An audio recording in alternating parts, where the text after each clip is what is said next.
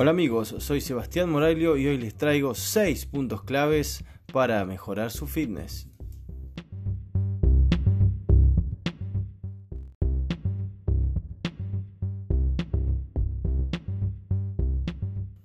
Hola a todos, ¿cómo andan por ahí? La verdad que yo muy contento. Primero que nada, nunca imaginé que los dos podcasts anteriores iban a tener tanta repercusión, que iban a ser escuchados tantas veces y que iba a llegar a tantas personas. Por eso Em, voy a romper un poquito mi esquema, mis planes y les traigo el tercer podcast eh, en el cual decido hablar de estos puntos claves para mejorar el fitness. ¿Y qué es el fitness? ¿Y qué aspecto abarca? El fitness es eh, la condición física que, tiene cada persona. ¿Qué aspecto abarca? Bueno, para mí abarca dos aspectos importantes o esos aspectos los, englobo en dos, el aspecto físico y el psíquico. El físico tiene que ver con esto, con la mejoría de la condición física de cada uno, de mejorar eh, el nivel metabólico, la fuerza, la resistencia, la velocidad, etcétera, etcétera, etcétera, mientras que el psíquico tiene que ver con mejorar un montón de cuestiones que tienen que ver con la construcción que yo tengo de mi persona. Y, esto creo que es el punto más importante de, todo un entrenamiento. Porque biológicamente el cuerpo siempre va a responder a cada estímulo que le dé. Si yo le doy un estímulo para que mejore va a mejorar. Pero para que ese estímulo se siga dando yo necesito psíquicamente o mentalmente estar muy fuerte y, tener un, pensamiento sólido que me lleve de acuerdo al plan. Entonces yo tengo que entrenar no solo mi, capacidad física, sino también la capacidad psíquica. Y bueno, ¿qué es el entrenamiento? Para mí, y, y, esta es mi descripción, el entrenamiento, la tengo acá anotadita, es guiar energías y recursos bajo una finalidad esta finalidad es la transformación y la mejora de los sistemas energéticos, de los aspectos físicos y sociales. Y acá tenemos una charlita bastante larga que yo voy a tratar de resumir. ¿Por qué digo que mejoro los sistemas energéticos? Bueno, porque todo lo que es movimiento dentro del cuerpo se basa en esto, en los sistemas energéticos, en mi sistema aeróbico, el anaeróbico láctico y aláctico, que tiene que ver con las actividades explosivas o aeróbicas es decir, que la duración que yo le dé un estímulo va a transformar o retransformar un sistema energético diferente. Pero bueno, esto es muchísimo más amplio y no quiero meterme en cuestiones eh, tan, tan, tan puntuales. El aspecto eh, psíquico tiene que ver con esto que les digo, de construir una mentalidad fuerte para poder llevar a cabo el plan que tengo eh, y así obtener lo que quiero obtener, la mejora o el objetivo que puede ser ganar una competencia. ¿Y por qué digo los aspectos sociales? Porque creo que uno en, el entrenamiento va, a ir pasando por distintos estados mentales. Es como el entrenamiento amplifica un poco todo lo que nos pasa en la vida. ¿sí? Si bien nosotros en la vida tenemos alegrías y disgustos, tenemos situaciones que nos estresan y nos tiran para abajo y otras que, que nos estresan y nos empujan a mejorarnos, en el entrenamiento esto se ve todos los días. Semana a semana nosotros vamos a encontrarnos con situaciones, con piedras que tenemos que mover y que nos van a empujar a ser mejores físicamente y psíquicamente.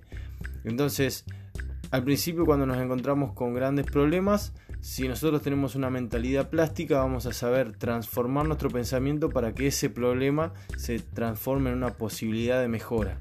Y ahí voy cuando hablo de los aspectos psíquicos. Pero, ¿qué pasa cuando hablo de los sociales? Bueno, en estos aspectos sociales yo abarco las relaciones que uno va construyendo en el camino que va, que va haciendo mientras mejora su, su capacidad física yo creo que si uno mejora su capacidad mental, también tiene que mejorar como persona. Eh, entonces, no solo voy a obtener una transformación física cuando entrene, sino también voy a tener una transformación interna que me va a llevar a ser una mejor o una peor persona. Ojalá todos se transforma en una mejor persona, ¿sí? Yo hablo de buenas personas cuando, si bien uno es, competitivo, también tiene una eh, camaradería, o como sea la palabra, la pronuncié re mal, pero bueno, cuando, cuando uno es, es buena onda con, con, las personas que tiene al lado, cuando trata de ayudar a las personas que tiene al lado, cuando cuando uno tiene un feedback con sus compañeros y con sus semejantes, porque los contrincantes, por más que no entrenen con vos, o son contrincantes momentáneos, o sea, son personas que aman lo mismo que vos, que buscan lo mismo que vos, entonces no tienen por qué estar parados en la vereda de enfrente. Obviamente en una competencia, cuando, y yo siempre llevándolo al CrossFit, cuando escuches el 3-2-1, vos los vas a tener queriendo lograr lo mismo que vos, entonces pasan a ser una competencia directa hacia vos. Pero yo creo que uno tiene que centrarse en sacar lo mejor de sí mismo sin tratar de pasar por encima a nadie, sin tratar de ganarle a nadie, solamente a uno mismo. Ser un poco más agonista en este, en este, en esto que, estoy diciendo. Entonces, si nosotros construimos nuestro, nuestro yo atleta, digamos, desde esa perspectiva, lo único que vamos a lograr es que voy a competir contra mí mismo, voy a ser más justo contra el que tengo enfrente y voy a ser una mejor persona porque no le voy a mandar mierda a nadie, no voy a tratar de pisarle la cabeza a nadie, voy a detenerme si alguien se siente mal, si le pasa algo, voy a ser un buen compañero, voy a ser una buena persona. Em, bien. Vamos a los seis puntos claves entonces. El primero para mí es el más importante, es mantenerte motivado. Y, para mantenerte motivado tenemos que hablar de lo que venimos hablando en estos, en estos dos podcasts anteriores, que es, es simple. Para mantenerse motivado, uno primero que nada tiene que tener objetivos propios, o sea, tienen que estar atados a mis deseos reales, tienen que ser objetivos claros o sea que tiene que ser fácil de, distinguir para la mente. Cuando yo tengo un objetivo claro, quiero llegar hasta tal punto, la cabeza está clara y yo puedo hacer todo lo que necesite para llegar hacia, hacia ese lugar. Como decía en mi descripción de lo que es el entrenamiento, puedo guiar todas mis energías y recursos para llegar a donde quiero. Y, tiene que, que tener un alcance medianamente temprano en el tiempo. No puedo plantearme algo que me lleve 10 años a alcanzar porque obviamente no voy a poder estar motivado siempre. Eh, igualmente mantenerse motivado también depende de muchas cosas. Puedo descubrir compañeros nuevos de entrenamiento, puedo visitar otros lugares para entrenar. Bueno, ahora con el tema de la cuarentena no, pero puedo ir buscando distintas cosas puedo meter nuevas disciplinas a mi entrenamiento, que eso es lo que yo hice y me, propulsó muchísimo y me ayudó mucho cuando yo metí el Animal Flow a mi entrenamiento de CrossFit. Creo que redescubrí y resignifiqué lo que era entrenar para mí y eso me llevó a explotar un montón para arriba, digamos, y poder mantenerme siempre entre, entre los mejores atletas de lo, de, lo que yo hago, que es el CrossFit. Para mí, me puedo mantener y no significa que yo gane siempre, me vaya bien siempre, pero yo creo que estoy a nivel de todos ellos. Em, tengo que mejorar mi capacidad de resiliencia. Y la resiliencia, para quien no lo sabe, es la capacidad de retransformar, retransformarme. Cuando a mí me pasa algo y yo soy capaz de, como decía antes, transformar eso que me pasó y convertirme en una mejor versión de mí. Y cuando me ocurra algo más, lo mismo, convertirme en una mejor versión de mí. Esa capacidad va a ser la, que a mí me lleve a ser un distinto en lo que yo estoy haciendo. A mí me pasó que muchísimas veces me rompí la espalda entrenando y, todo viene porque al principio de cuando yo arranqué a entrenar eh, me entrenaba con gente que no, no era muy idónea y obviamente uno va donde cree que está el mejor, pero a veces nos pasa esto, caemos en manos equivocadas y, personas con mucho ego nos entrenan y bueno, a mí me pasó eso y, nada, yo entrenaba con un flaco que pesaba 140 kilos, movía 200 kilos de, de pecho plano porque era levantador de peso y, o powerlifter y, y nada, era, era querer competirle a todos sus alumnos y eso llevó a que yo por primera vez me lesione la espalda y esa lesión la llevo hasta el día de hoy y obviamente me fue repercutiendo en todo mi entrenamiento. Y como dije en un post anterior, que creo que fue en el primer podcast, eh, en un momento dije, no puedo entrenar más CrossFit porque me estoy lastimando de nuevo. Y fue cuando mi capacidad de resiliencia salió a la luz y tuve la capacidad de retransformar mi entrenamiento, eh, enfocarme en otras cosas, darme cuenta que lo que los demás hacían no era para mí, porque mi cuerpo no podía llevarlo a cabo, entonces tenía que buscar una forma distinta, un camino distinto para llegar al mismo lugar que todos queremos llegar, que es competir dentro de los mejores.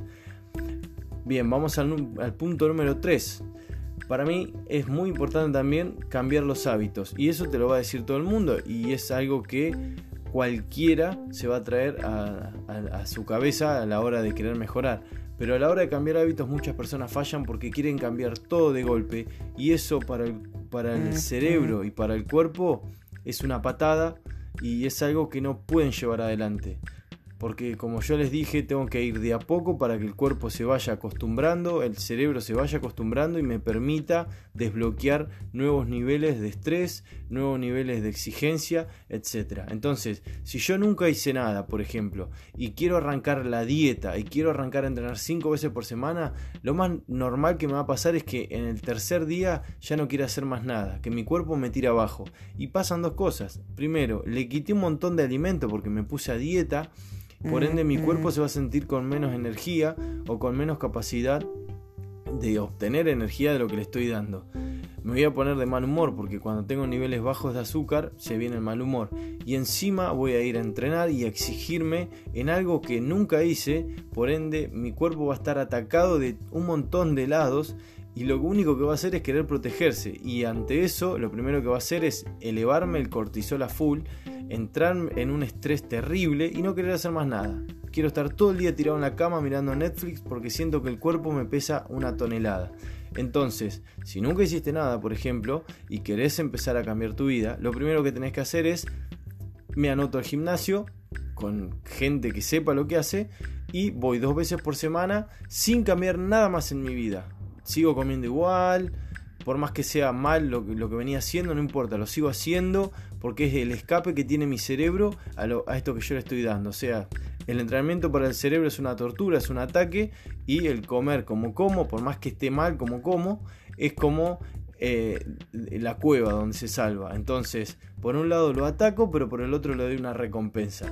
Si yo le quito las recompensas de golpe, va a pasar que mi cerebro no quiera seguir adelante. Entonces, arranco de una cosa, cuando me habitúo a esa cosa, ¿sí? a ese cambio, genero otro cambio nuevo. Cuando me habitúo a ese cambio nuevo, genero otro cambio nuevo. Y así hasta que mis hábitos empiecen a ser todos más saludables. Comer bien, entrenar cinco veces por semana a, un, volumen y, e intensidad eh, moderados. O sea, para mí, que estén nivelados a lo que yo puedo dar. Y bueno, tengo para hacer dulce hablando de buenos hábitos. Después veré si dejo las harinas, después veré si dejo el azúcar, después veré si tomo suplementos o no tomo suplementos, después veré si me transformo en vegano o sigo comiendo carne. Eso está en cada uno.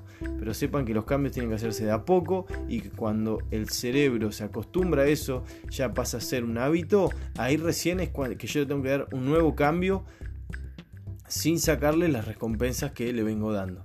Bien, vamos al punto número 4, es el ser constante.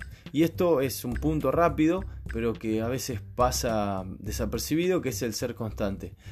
Esto se va a lograr y vuelvo al punto 1 y vuelvo a los podcasts anteriores estando motivados, teniendo objetivos propios claros y que sean de alcance. Entonces, para ser constante, como les dije, todo lo anterior es importante. Tengo que ir con hábitos cambiándolos de a poco, dejando recompensas para el cuerpo. Tengo que tener objetivos cortos, o sea, no puedo plantearme arrancar el gimnasio, nunca hice nada y ser la persona más sana del mundo y bajar 40 kilos en un mes. Es imposible. Entonces, Objetivo 1. Arrancar el gimnasio y durante un mes ir dos veces por semana sin abandonar. Bien, lo cumplí porque está un mes, son 30 días. A los 30 días cumplí ese objetivo. Objetivo 2. El día que voy al gimnasio voy a tratar, aunque sea por un mes, de comer sano. Solo ese día. Bien, entonces voy martes y jueves, martes y jueves. Voy al gimnasio y encima como sano. Pasa un mes, lo cumplo. Bien, otro objetivo también, que sea de corto alcance. Arrancar un tercer día al gimnasio. Bien. al otro mes, ya estamos hablando del mes 3 al mes 4. En los tres días que voy al gimnasio, comer sano y así. Eh, cuando me habitúo a eso, cuando llego a eso, voy cuatro días al gimnasio. Hasta, que un día termino yendo cinco. Y comiendo cinco días sano y, los fines de semana haciendo algún desarreglo o teniendo algún permitido, como dice la mayoría. Después el objetivo va a ser durante un mes no tengo que tener ningún permitido y tengo que ir las cinco veces por semana al gimnasio. Boom, y lo hago. ¿Se entiende? El, al otro mes puedo decir, bueno, comer bien todo el mes y mínimo dos fines de semana del mes tengo que salir a correr, a caminar, a hacer algo extra a lo que vengo haciendo en el gimnasio. Entonces los objetivos, como ven, son a un mes. Me los vengo poniendo y los, propongo y tengo una distancia cercana que me va a permitir llegar a ese objetivo. Lo pueden hacer cada dos semanas también. Depende, y eso cada uno lo sabe, de la capacidad mental que tenga cada uno para exigirse, para autoexigirse. Esa es la clave para ser constante.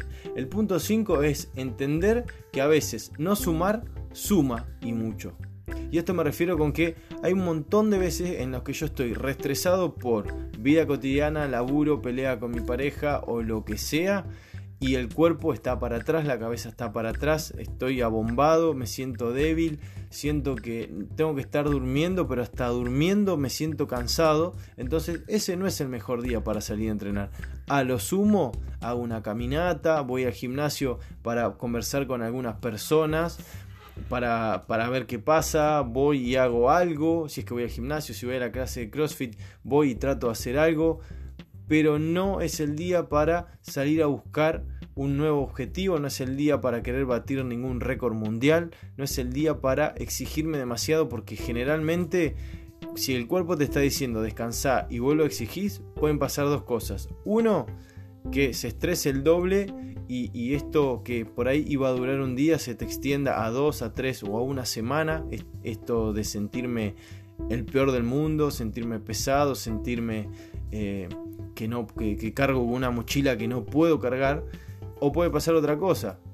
Este estrés mental llevarme a un nivel de descoordinación bastante grande y voy a terminar lesionándome o con algún dolor nuevo que antes no tenía. Entonces, lo mejor es saber que si el cuerpo pide que nos quedemos, obviamente si pasa una vez cada tanto o una vez por semana o cuando yo sé que vuelvo porque tuve que hacer una o dos horas extras en el trabajo o discutí con alguien que quiero mucho y la cabeza está en cualquier lado. Entonces, esos días que el cuerpo dice hoy no, es hoy no. A veces eso suma más. ¿Por qué? Porque si yo me lesiono tengo que estar dos semanas, tres semanas, un mes parado. En cambio de sacrificar un día, fíjense, hagan la cuenta, ¿qué me conviene más? Me quedo un día en casa y mañana ya estoy nuevo y la rompo en el gym, en el box o en donde sea. O voy a entrenar y si me va bien no pasa nada. Y si me va mal, estoy tres semanas o un mes sin poder hacer lo que me gusta. Entonces, evalúen esas cosas también. Y el último punto que le voy a dar, el punto 6, es alimentar el cuerpo, pero también el espíritu. Y acá es cuando todo tiene que ver con todo, ¿sí? O sea, alimentar el cuerpo es alimentarme bien, comer comida de verdad, alimentarme, ¿sí? Masticar y tragar no es alimentarse. Alimentarse es darle al cuerpo lo que necesita, nutrientes que necesita, hidratarlo como se necesita, escuchar qué es lo que necesita y dárselo. Eso por un lado eh, de materia, digamos, de lo que es el cuerpo, lo que es físico. Pero también hay que alimentar el espíritu. Y cuando hablo de alimentar el espíritu es eso, es de también, y lo dije arriba, tratar de mejorar la relación que tengo conmigo mismo, de mejorar la relación que tengo con la gente que me rodea, que está en mi círculo más íntimo, que está en el círculo que le sigue, que está en el círculo que le sigue y así tratar de llevarme bien con todo el mundo, de estar en paz con todo el mundo y obviamente también cuando hablo de, de, alimentar el espíritu, es, esto también de ponerme metas que yo pueda cumplir para, para sentirme bien, para sentir que pude lograr lo que quería y eso es una caricia al alma que me empuja a querer ir cada vez más hacia adelante. Y bueno, de esta manera les cierro nuestro tercer episodio, mi tercer episodio, espero que les guste, espero no haberlos apaullado. Eh, y nada, nos vemos la próxima, que no sé cuándo será, pero seguramente muy pronto. Chicos, Gracias por escucharme y nada, disfruten de, su entrenamiento, disfruten de esta cuarentena para, para encontrarse con ustedes mismos y a poner en práctica todo lo que estuvimos hablando. Nos vemos.